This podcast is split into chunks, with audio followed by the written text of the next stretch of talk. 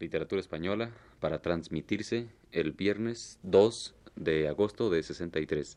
Participan Óscar Chávez, familia universitaria, Claudio Obregón, Arturo Gutiérrez Ortiz grabación de Enríquez.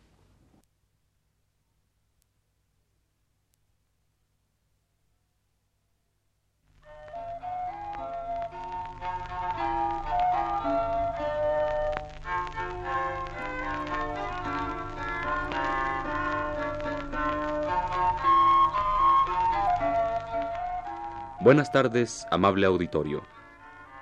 Radio Universidad de México presenta Literatura Española, un programa a cargo del profesor Luis Ríos.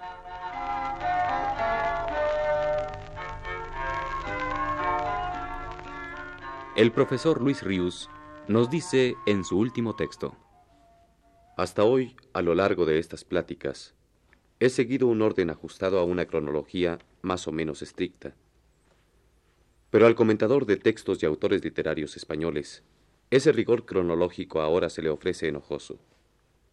Añora la libertad de referirse a temas de literatura que se le presentan de pronto llenos de urgencia, que le absorben la atención hoy. Es por eso que, usando de tal libertad, rompiendo excepcionalmente el orden que vienen siguiendo estas pláticas semanales, en la de hoy y en la venidera, voy a referirme a la obra de un gran poeta contemporáneo español que vive en México, entre nosotros. León Felipe.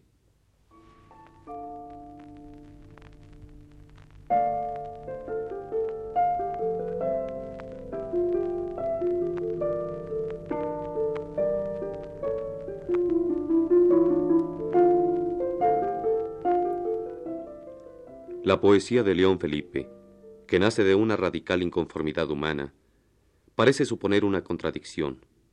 Idealmente, la poesía es para León Felipe, la palabra que el hombre encontrará cuando su mundo se transforme en algo justo, luminoso, para cantarlo. Es pues algo inexistente en nuestra realidad. Pero por otra parte, el hombre, insatisfecho de esta realidad que habita, no puede intentar trascenderla más que volviendo los ojos a ese otro mundo donde la poesía se realice. Y la única puerta, o mejor dicho, la única ventana por la que puede escaparse hacia él, es la palabra poética, o sea, la palabra humana preñada de anhelo, de nostalgia de esa tierra propicia de la que se halla desterrada. Palabra que fustiga este mundo cautivo porque cree en aquel. Palabra en efecto la de este gran poeta, violenta, destructora, blasfema, pero palabra que envidia la canción, palabra que blasfema para poder soñarse canto. Así vista, la posible contradicción implícita en la poesía de León Felipe se desvanece como una mera apariencia. No es, pues, la poesía para León Felipe una culminación espiritual del hombre, que como premio o como consoladora meta le ofrece su propia existencia, sino que es un camino, una brecha clandestina al margen del orden establecido y de la ley, que puede conducir al hombre a la liberación de esta realidad suya, la cual, enroscada como una culebra, lo asfixia en su centro cerrado. La poesía es la posibilidad de expresión que el hombre tiene para revelarse a sí mismo su propia esencia, y de este modo salvarse de la existencia encadenada a una realidad que lo disminuye, ya que en su misma esencia está el camino que al revelarse lo salvará. Esencia humana que no puede definirse con palabras objetivas, ya que éstas no alcanzan más que a designar lo genérico del hombre, zoón, politicón, animal racionalis, y no lo individual, sino que ha de ser revelada sólo al través de la metáfora, pues pertenece a un ser substancialmente poético que al vivir en un mundo que no lo es, aspira enardecidamente a destruirlo para rehacerlo infundiéndole una sustancia idéntica a la suya.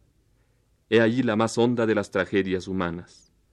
De ella procede la poesía de León Felipe y a ella se refiere.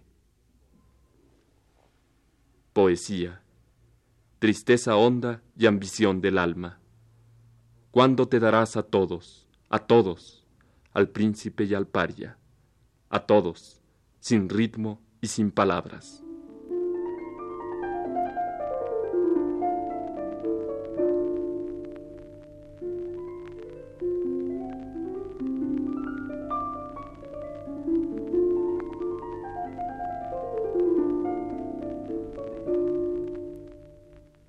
Hay en León Felipe una identificación tan plena de la poesía con la esencia trágica del hombre, tal como ha quedado enunciado líneas atrás, que sería absurdo deducir de su obra un concepto aristocratizante de la poesía y del poeta. En ella hay, en cambio, una permanente insistencia en la idea de que el poeta no es más que un instrumento que le da forma a esa ansia del ser humano de salvarse de su existencia rebajada. Esa ansia, esa fuerza que impulsa al poeta a cantar, no es suya, es de todos los hombres, de todos los pueblos. No es la poesía el ejercicio de un espíritu privilegiado que se construye un mundo propio, maravillosamente rico, para habitarlo, lejos de los hombres incapaces de entender sus maravillas. Y el poeta no es en el fondo, no lo ha sido nunca, más que el viejo juglar que canta de memoria los versos que más lo conmueven, los más elementalmente humanos, sin poder discernir cuáles son los propios y cuáles los ajenos, solo atento a la virginidad de la verdad que entrañan. Poeta, ni de tu corazón, ni de tu pensamiento, ni del horno divino de Vulcano, han nacido tus alas. Entre todos los hombres las labraron, y entre todos los hombres en los huesos de tus costillas las hincaron. La mano más humilde te ha clavado un ensueño, una pluma de amor en el costado.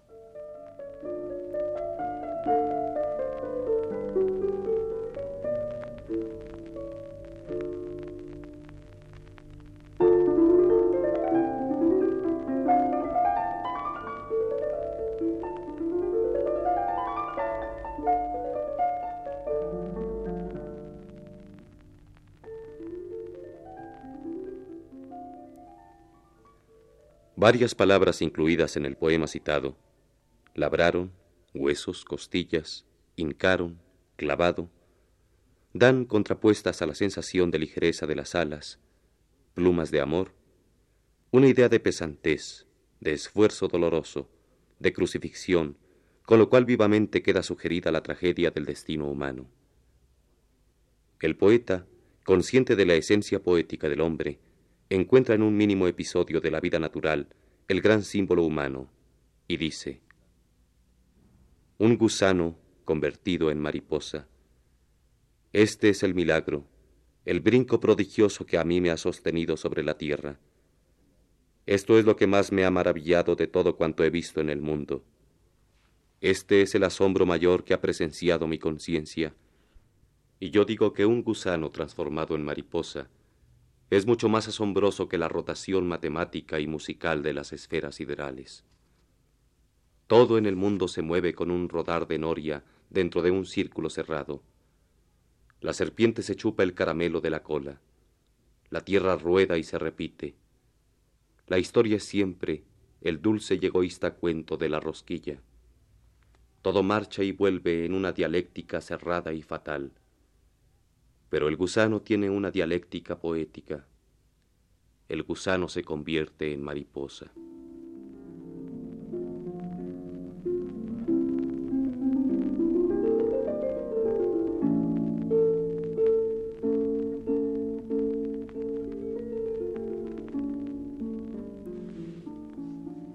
¿Y no será que el creador de esta realidad obscura que vivimos nos habla en un lenguaje que no corresponde al nuestro? Y que lo que percibimos como meros hechos naturales, a los cuales aplicamos nuestro paciente análisis racional, son palabras, signos mediante los cuales el Creador quiere revelarnos nuestro verdadero destino? No es la transformación del gusano en mariposa, como ningún otro hecho físico, un fenómeno cuyo sentido acabe en sí mismo, sino un jeroglífico que se refiere a otra cosa. De esta sospecha nació la antigua nigromancia. Sin embargo, la vieja interpretación de los signos pudo ser desenmascarada por la ciencia como un falso artificio, porque se aplicaba a casos particulares y circunstanciales exclusivamente. El gran poeta es otra vez capaz de ver los hechos de la naturaleza con ojos de auguro nigromántico. Las cosas son para él signos que es necesario traducir a lo humano en su dinamismo vital, ya que se refieren a ese mundo imaginado hacia el que se dirige el destino del hombre.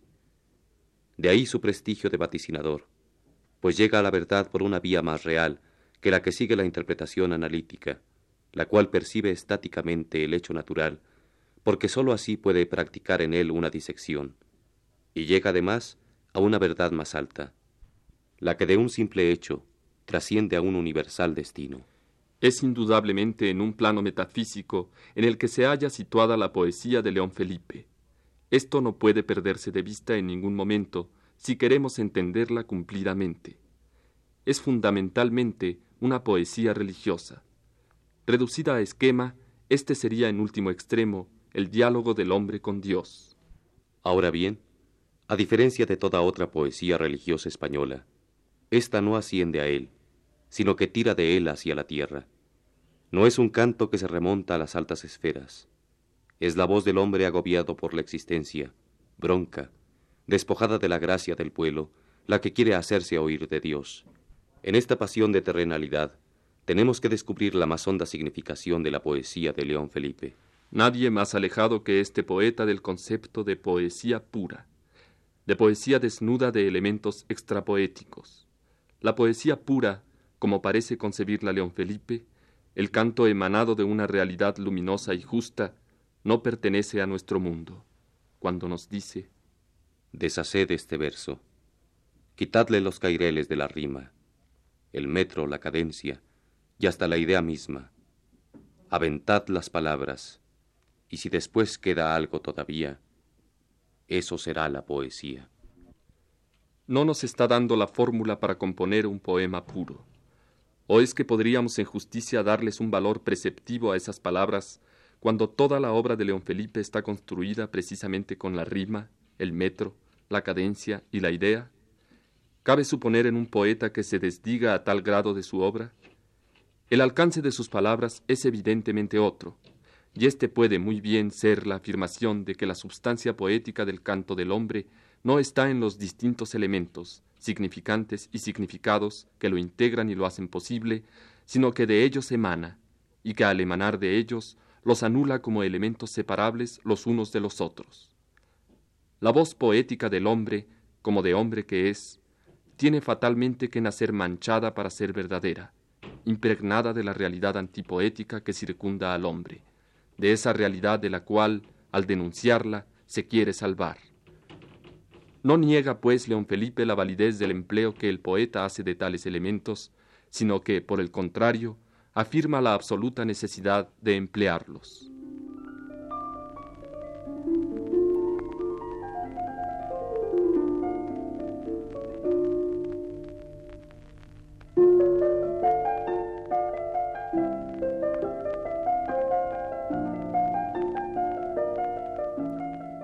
Pero al igual que de la poesía pura, León Felipe se aparta de la poesía social, ya que no finca el valor poético del verso en ninguno de esos elementos constitutivos. Es muy difícil de precisar la falsedad de un poema, pues no poseemos un término anterior, objetivo de comparación. Hay pues que descubrirla en la estructura misma de cada poema, única e irrepetible. Sin embargo, en el poema así aislado, sí podemos notar si alguno de los elementos que lo integran lo abarca al grado de congestionarlo, y valga la expresión, de usurparlo. Hay poemas, en efecto, que son ideas. Otros hay que son sentimiento crudo, casi físico. Podemos en rigor llamarlos poemas, cuando de ellos no emana otra cosa más que uno de sus elementos constitutivos anormalmente desarrollado.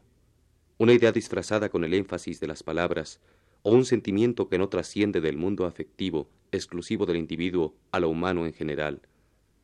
Son estos tan falsos poemas como aquellos en los que la musicalidad fonética o el alarde técnico constituyen el logro poético. No le pertenecen a la poesía ni verdades objetivas, ni verdades parciales, que son las únicas a las que pueden aspirar los distintos elementos impuros que el poeta maneja. La poesía busca una verdad absoluta, la que se desprende de un momento psíquico vivido por un ser tan intensamente que haya logrado individualizar en el suyo un sentimiento colectivo trascendente. Verdad que es independiente del valor que en sí mismos posean los distintos elementos utilizados en el poema. Del roce rítmico, del acoplamiento armonioso de los distintos elementos extrapoéticos que el poeta maneja, brota la poesía, como la llama surge del roce acompasado y sostenido de la yesca con el pedernal. El poeta prometeico, como León Felipe, el verdadero poeta, es el poeta del fuego, con el cual busca el exterminio de una realidad mezquina para sembrar después en la tierra abonada de ceniza la semilla de la grandeza espiritual del hombre. Se trata de incendiar el mundo y no de lapidar una de sus provincias. Es pues el poema un fruto permanente que se sustenta en raíces circunstanciales, lo contrario de un fruto natural. Esos elementos circunstanciales no pueden omitirse porque de ellos se alimenta el poema, pero tampoco pueden suplantar al fruto, a riesgo de agostarse pronto y morir.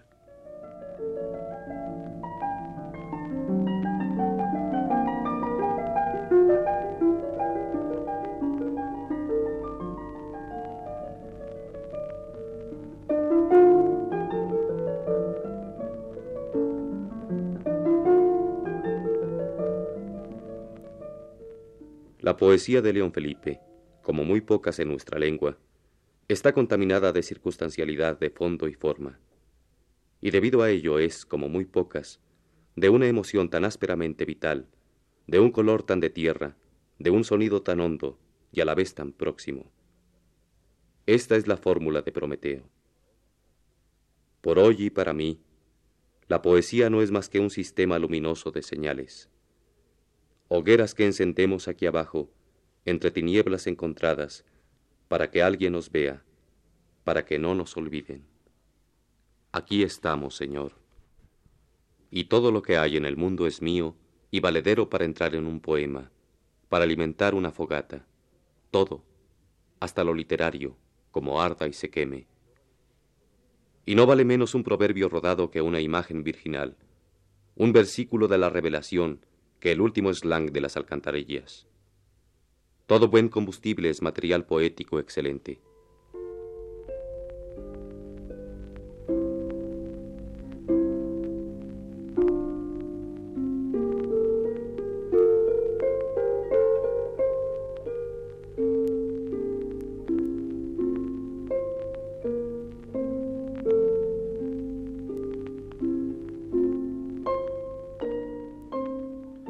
Pero así también queda claro que lo que busca es el fuego esencial por encima del estallido contingente.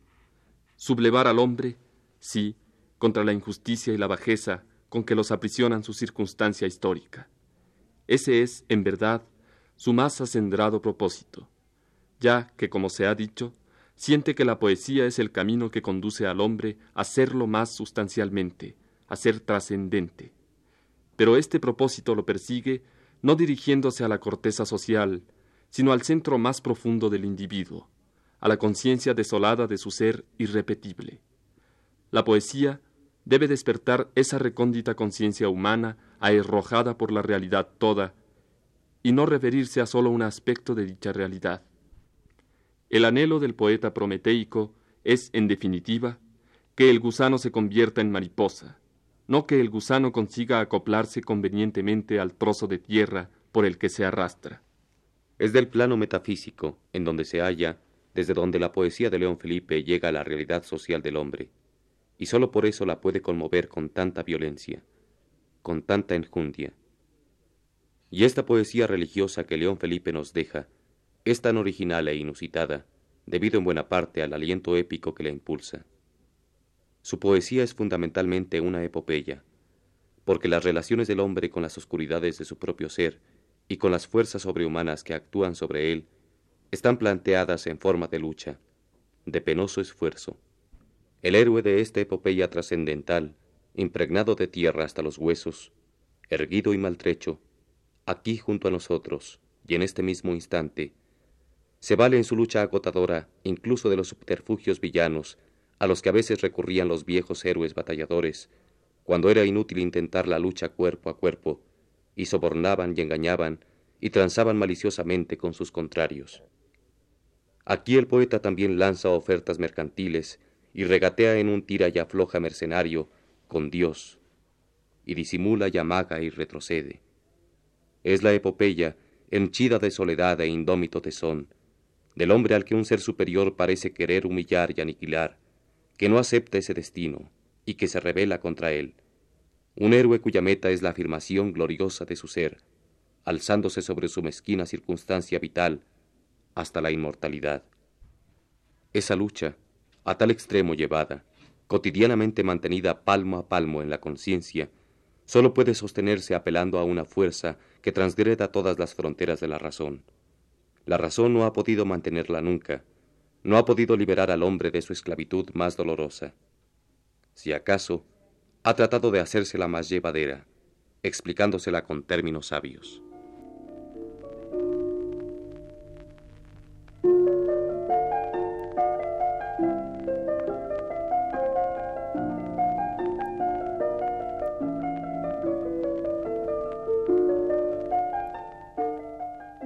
El filósofo dice, pienso, luego existo.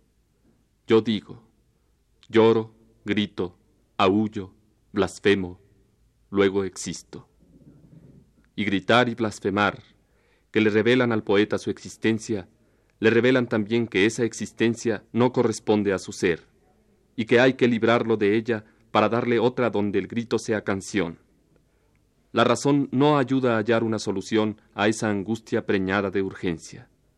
Ella no alcanza más que a buscar, y tal vez a encontrar, un remedio para satisfacer las necesidades sociales que el hombre tiene. Y León Felipe, que no es un poeta social, no acude a cobijarse en ella. Toda su poesía está, sí, impregnada de circunstancia histórica, de tierra, hasta con nombres y fechas tatuados en sus versos pero así está para salvar de esa circunstancialidad al hombre y no para confundirlo con ella. Para encontrar la verdad, hay que reventar el cerebro, hay que hacerlo explotar. La verdad está más allá de la caja de música y del gran fichero filosófico.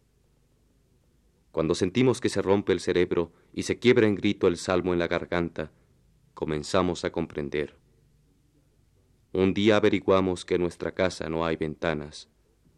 Entonces abrimos un gran boquete en la pared y nos escapamos a buscar la luz desnudos, locos y mudos, sin discurso y sin canción. El irracionalismo ha sido, pues, el boquete salvador que ha abierto en su casa de altos y ciegos muros, por el cual ha podido ver un día la maravilla de la metamorfosis del gusano. León Felipe lo ha dicho. El filósofo cree en la razón y el poeta en la locura.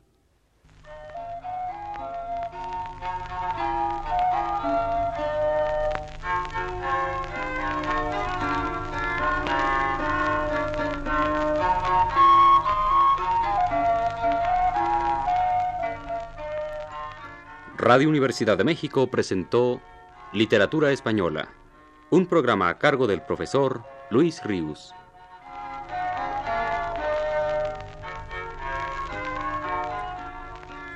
Escucharon ustedes las voces de Claudio Obregón y Óscar Chávez. Agradecemos su atención y les invitamos a escuchar el siguiente programa de la serie el próximo viernes a las 18 horas. Muy buenas tardes.